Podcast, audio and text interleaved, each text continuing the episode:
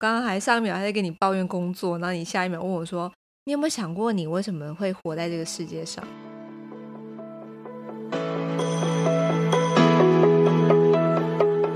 ？”Hello，大家好，欢迎收听今天的节目。今天想跟大家聊一下生命的意义是什么。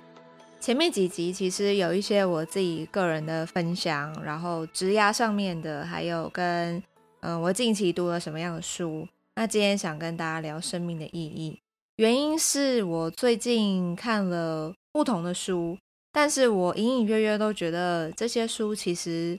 回归到头来，好像都是在探究生命的本质。所以我最近对于这个议题特别感兴趣，刚好这一集我就把它拿出来跟大家聊一下，也跟大家分享一下我自己个人的看法。我平常啊，其实会还蛮喜欢问我自己可能周遭的朋友。问他们说：“你们除了每天这样工作，你们有自己的梦想吗？跟你们会不会问自己说，我为什么会来到这个世界上？然后为什么是现在？然后，嗯，如果有，就是我们有前面有好几个朝代嘛，甚至不同的世界，像是这个二战啊、一战啊，就是你们会想要出生在哪一个年代？你想要成为哪一个年代的人？”然后就是平常我自己都会有这种很多问这些问题的过程。为什么会问这些问题呢？通常我在问我的周遭的朋友的时候，就他们听到我问这些问题，都会皱眉头，然后 就用一种很狐疑的眼神看着我，然后就觉得我很奇怪，然后问了一些很很虚无缥缈嘛，就会觉得。啊！我刚刚还上一秒还在跟你抱怨工作，然后你下一秒问我说：“你有没有想过，你为什么会活在这个世界上？”就一副好像我是神经病一样。但是其实我的想法是，我觉得这个问题很有趣，因为我个人的观点，我会觉得是有原因的。我觉得在这个世界上，冥冥之中，我为什么会来到这里，是有一个逻辑存在。是有一个原因存在，像老高之前有一集是胎内记忆嘛，就是他在讲到的这个研究是胎儿其实是自己来选择妈妈的。那到底这中间的过程是怎么样？这个大家可以回去 看老高的这个频道。单看那集之后，我就更认为说，其实我们为什么会存在在现在这个时刻，是有背后的原因。那我认为这个原因其实是我们来到这个世界上都是有一个任务要解。如果我的这个解任务，我的这个课题，我的这个任务，在我这一辈子当中我没有去解掉，我没有去破关，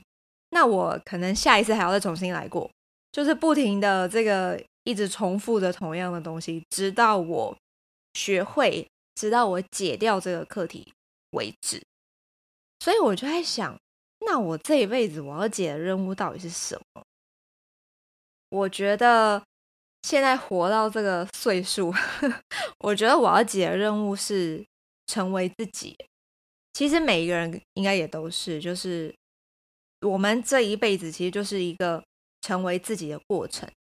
那这个成为自己，就是说，到底对我而言，我来到这个世界上，我的生命的意义到底是什么？像我姐姐最近就是啊，小孩子刚好满周岁，就是一一岁，然后我就看着她从一开始的一个就是还在肚子里面，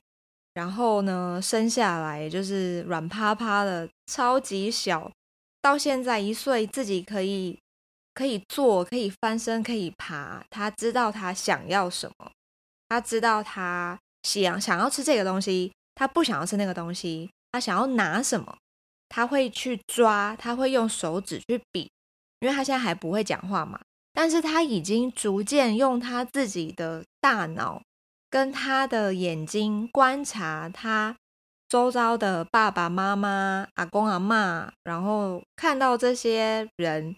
他自己的大脑会去长出他的这个情绪。我觉得看从旁边看这个过程，我觉得。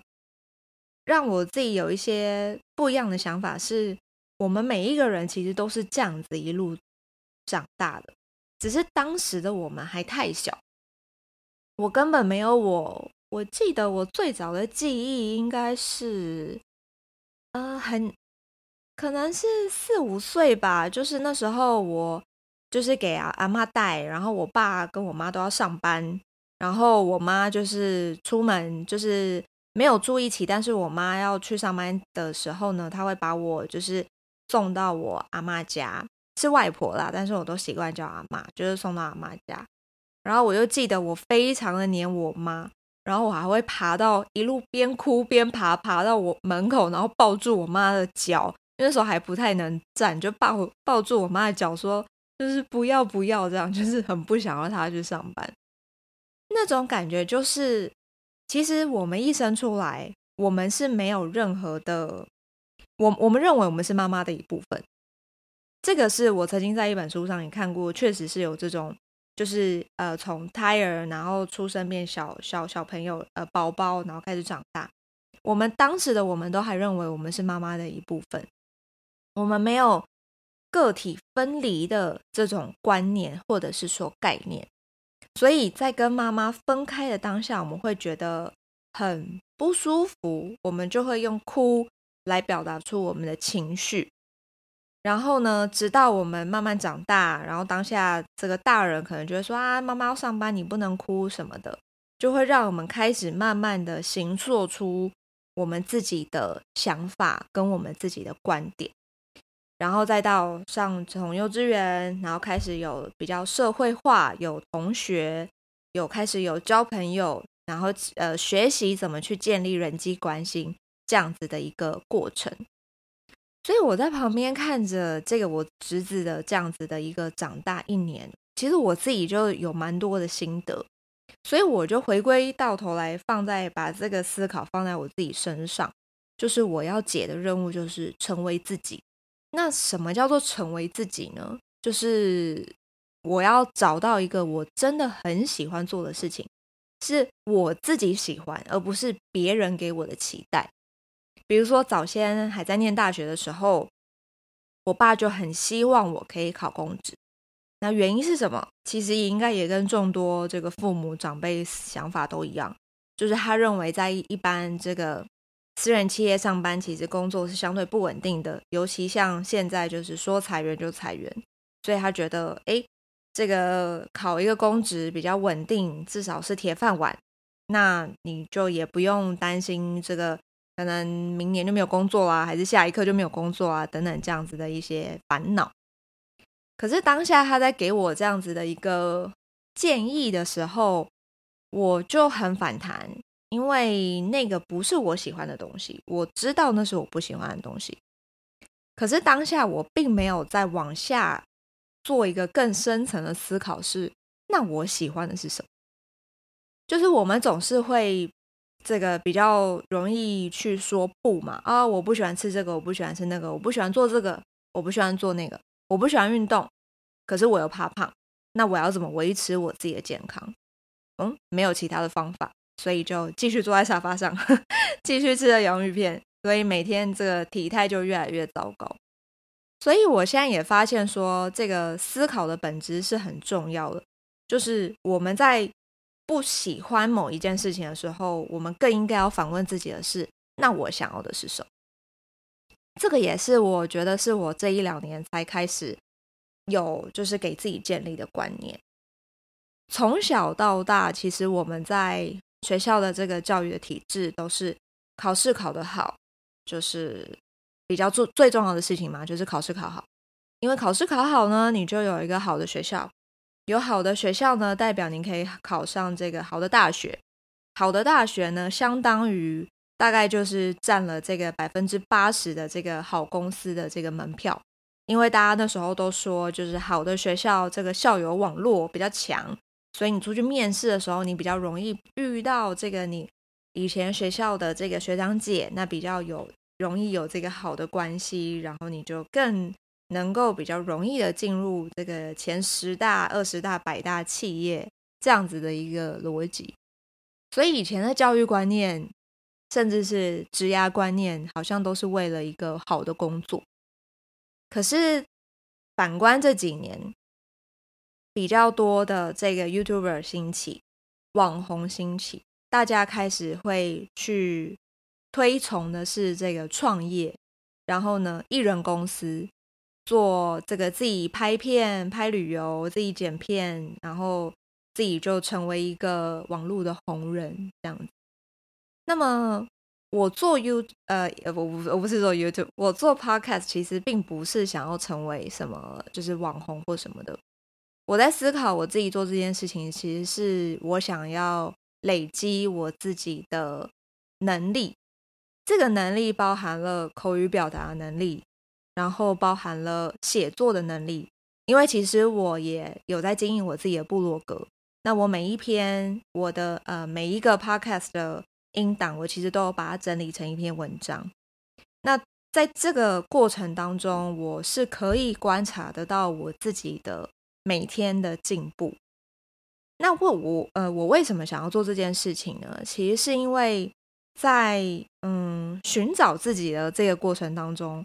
就我发现，其实每天除了上班之外，很空虚，就是我不知道我自己要什么。那我觉得那个感觉是蛮无力跟蛮痛苦的。就是我很想要做点什么，可是我又不知道我喜欢什么，我不知道我可以做什么。那么在这样子一个很比较嗯纠结的情绪当下呢，我就开始这个觉得说我应该要多尝试，先去回头看看我自己以前有什么愿望清单、许愿清单是想要做但是没有做的，跟一个最重要的问题就是我想要成为什么样子的人。后来在看了很多的书之后，然后跟很多不同的朋友聊天，我开始慢慢可以归纳出我自己的心得跟想法。就是呃，我认为我想要成为的是一个对社会有正向价值的人。那这个正向价值其实它的定义跟范围就很广嘛，所以我就开始对我自己做一个内部的盘点。就是我自己，我这个人有什么样的正向价值？我有什么加分的地方？我有什么优点？我有什么事情是嗯，我能够比较轻松的做到？然后呢，对别人来说是相对比较困难的。所以在盘点了这几个问题之后，我发现用口语表达的方式可能会是我比较擅长的方式。所以我选择用 podcast，就是用口语表达的方式来累积我自己的作品，跟我想要呃散发出去的一些正向的价值。所以我从今年四月就呃这个开始做 podcast。那其实我在做这个私理想生活的 podcast 之前，还有另外一个，但是当时我比较像是一个实验性质。那我尝试过了那个方式之后，也发现。那个完全不是我的 style。之前的那个 podcast 比较像是嗯说书，但是又比较生硬，所以我自己我我记得呃录了六集吧，也是一个礼拜两集。然后当下录到第六集之后，我就录不下去了，完全觉得天哪，这不是我。那到底什么才是我？所以又开始一个这个对于自己的反思跟纠结。在想了、思考了几个晚上之后，我发现我就是要勇敢的把我自己的想法跟我自己的内在表达出来，这才是我，而且这也符合我做这件事情的初衷，就是成为一个对社会有正向价值的人。好，那我有了这样子的一个目标跟具体想要成为的人之后。我就发现，当我有了这个目标，我在看不管是任何的文章，呃，商业的文章也好，职涯的文章也好，还有呃很多的书籍，不管是心理学的、自我成长的书，甚至商业的书，我都能够把这些书的内容去套用在我想要做到的这个目标上。这个其实就是跟我以前的阅读习惯其实就是差异蛮多的。我认为其实是呃，因为我现在是有具体的目标在做这件事情，我是带有一个目的的。比如说，我今天看心理学这本书，我其实是心里有一个疑问，我想要得到这个解答；或者是当我今天在看原子习惯的时候，我就会先想知道说，所以，嗯，作者认为最重要的习惯是什么？跟我们应该要怎么样去建立这个习惯？那比如说，我们在看我啦，我在看刻意练习的时候，我就会去想，那什么叫做练习？那什么又叫做刻意练习？怎么样才是一个作者的观点来看是一个好的质量的练习？就是我在看这些书的时候，其实是带有问题的。这个其实就是更能够促进我在思考的当下，能够去连接我自己现在现在想要解决的问题，而不是盲读吧。就是我今天其实看书的目的，其实是我想要吸收到这个知识。可是，如果我今天我看完了这本书，我就看过就就会忘了，其实那就代表我没有吸收。那么，我要这个最有效的去吸收，其实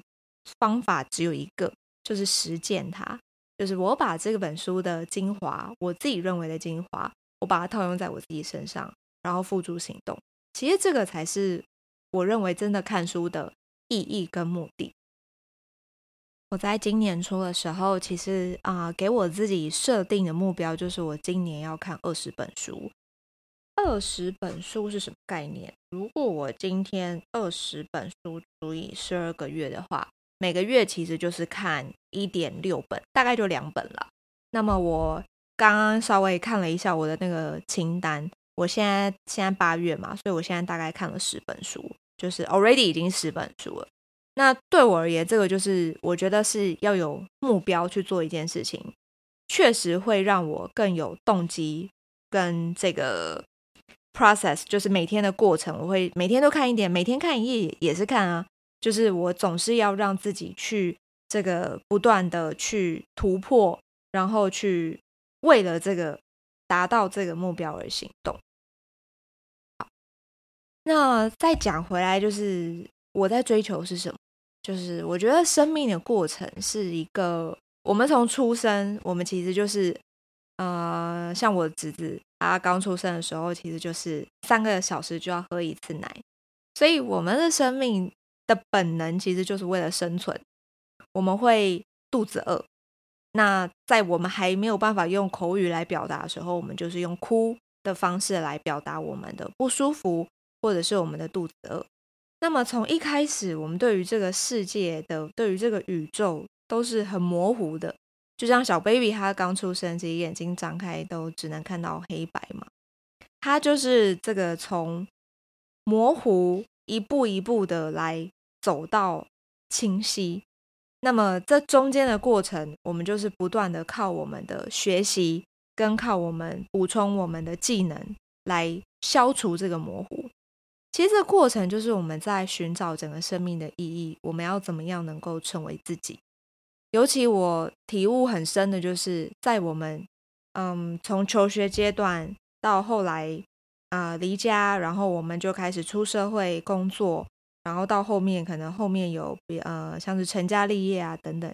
这一连串其实我们都是在学习脱离父母，因为早先我们从小孩子的时候，我我会以为我跟妈妈是连在一块的嘛，因为毕竟我们在肚子里面就是确实是连在一块，这是没有错。那么出生到后来，慢慢的长大，开始学历，哦，这个是你的，那个是我的，我们会有你我之间的差异了，我们会有自己，我们会有个体这样子的一个概念出来，然后再到后来，我们呃这个开始求学，但是求学阶段，其实我们听的也都是父母。父母的期待，父母希望我们考试考高分，父母希望我们去哪里读书，甚至出了社会，父母会希望我们去哪里工作。所以，我们一路上其实都是在父母的这个照顾，或者是说父母的期望底下。那么，除了父母之外，我们自己到底是什么？其实，这个就是我这一集一直可能。很 repeat 的东西就是，那我到底是什么？我自己跟我想要成为的人，这个是我们必须要去消呃消除这个对于世界的这个模糊。我们要怎么样去消除模糊？就是一步一步的学习，然后补充自己的技能，还有很重要的其实是建构自己自己的价值观。像是现在的我，我每天做两集 podcast。好啦，有的时候，呃，出差的话就是会小小小忙，但是我还是会逼迫我自己，至少每个礼拜最少最少都要有一集，因为每一集录制的背后，我都必须要做出很大量的这个准备，不管是我必须要先经过一呃这个思考，我要有主题，我要有目的，我这一集有我很重要的这个 takeaways 想要分享给。大家，这个就是我是有在思考这样子的一个过程，并且把我想要表达的重点表达出来。像我们其实人呢、啊，其实有一个最大的特色，就是我们都只看结果。比如说，这个音乐神童，他十岁他就可以弹钢琴，十岁他就有绝对音感，我们就会觉得哇，他好棒，他就是神童。可是我们却没有去想过，他即便他才十岁，但是他可能是从三岁他就开始做练习了。他每天在对的环境，加上大量的正确的练习，造就了他十岁拥有绝对音感。可是我们并没有去探究的是，他在三岁到十岁这中间的七年的时间，他付出了是多少的时间，多少的小时。在练习这个所谓的绝对音感，这个其实就是也验证了，就是我们总是对于这个结果会认为说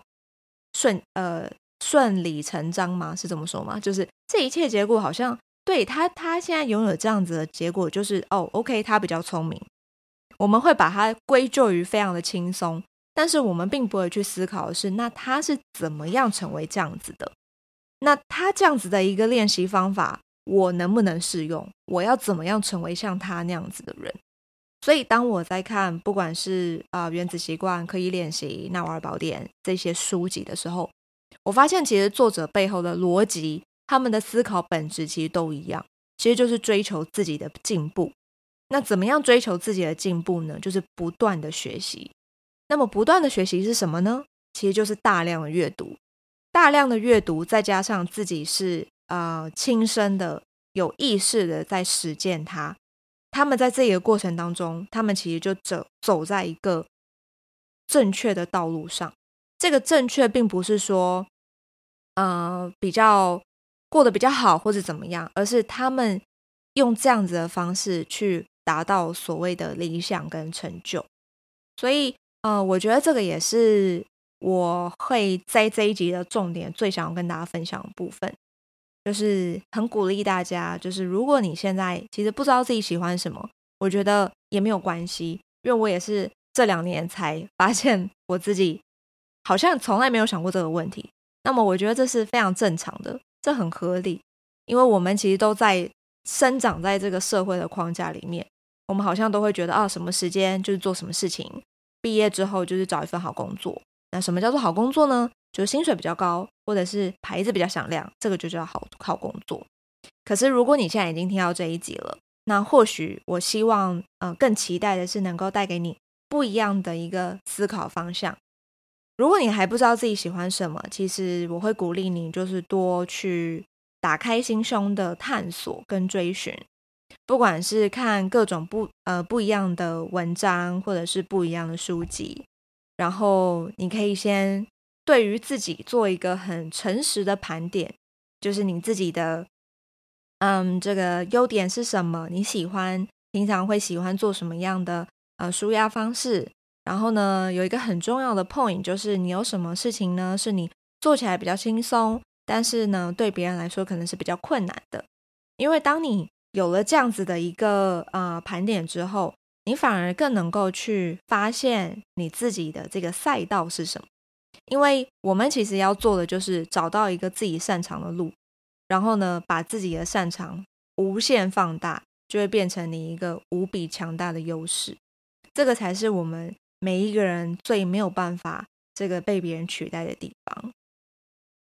OK，今天这一集呢，因为我刚好是不小心拍手了，突然那个音波变很，音频变很高。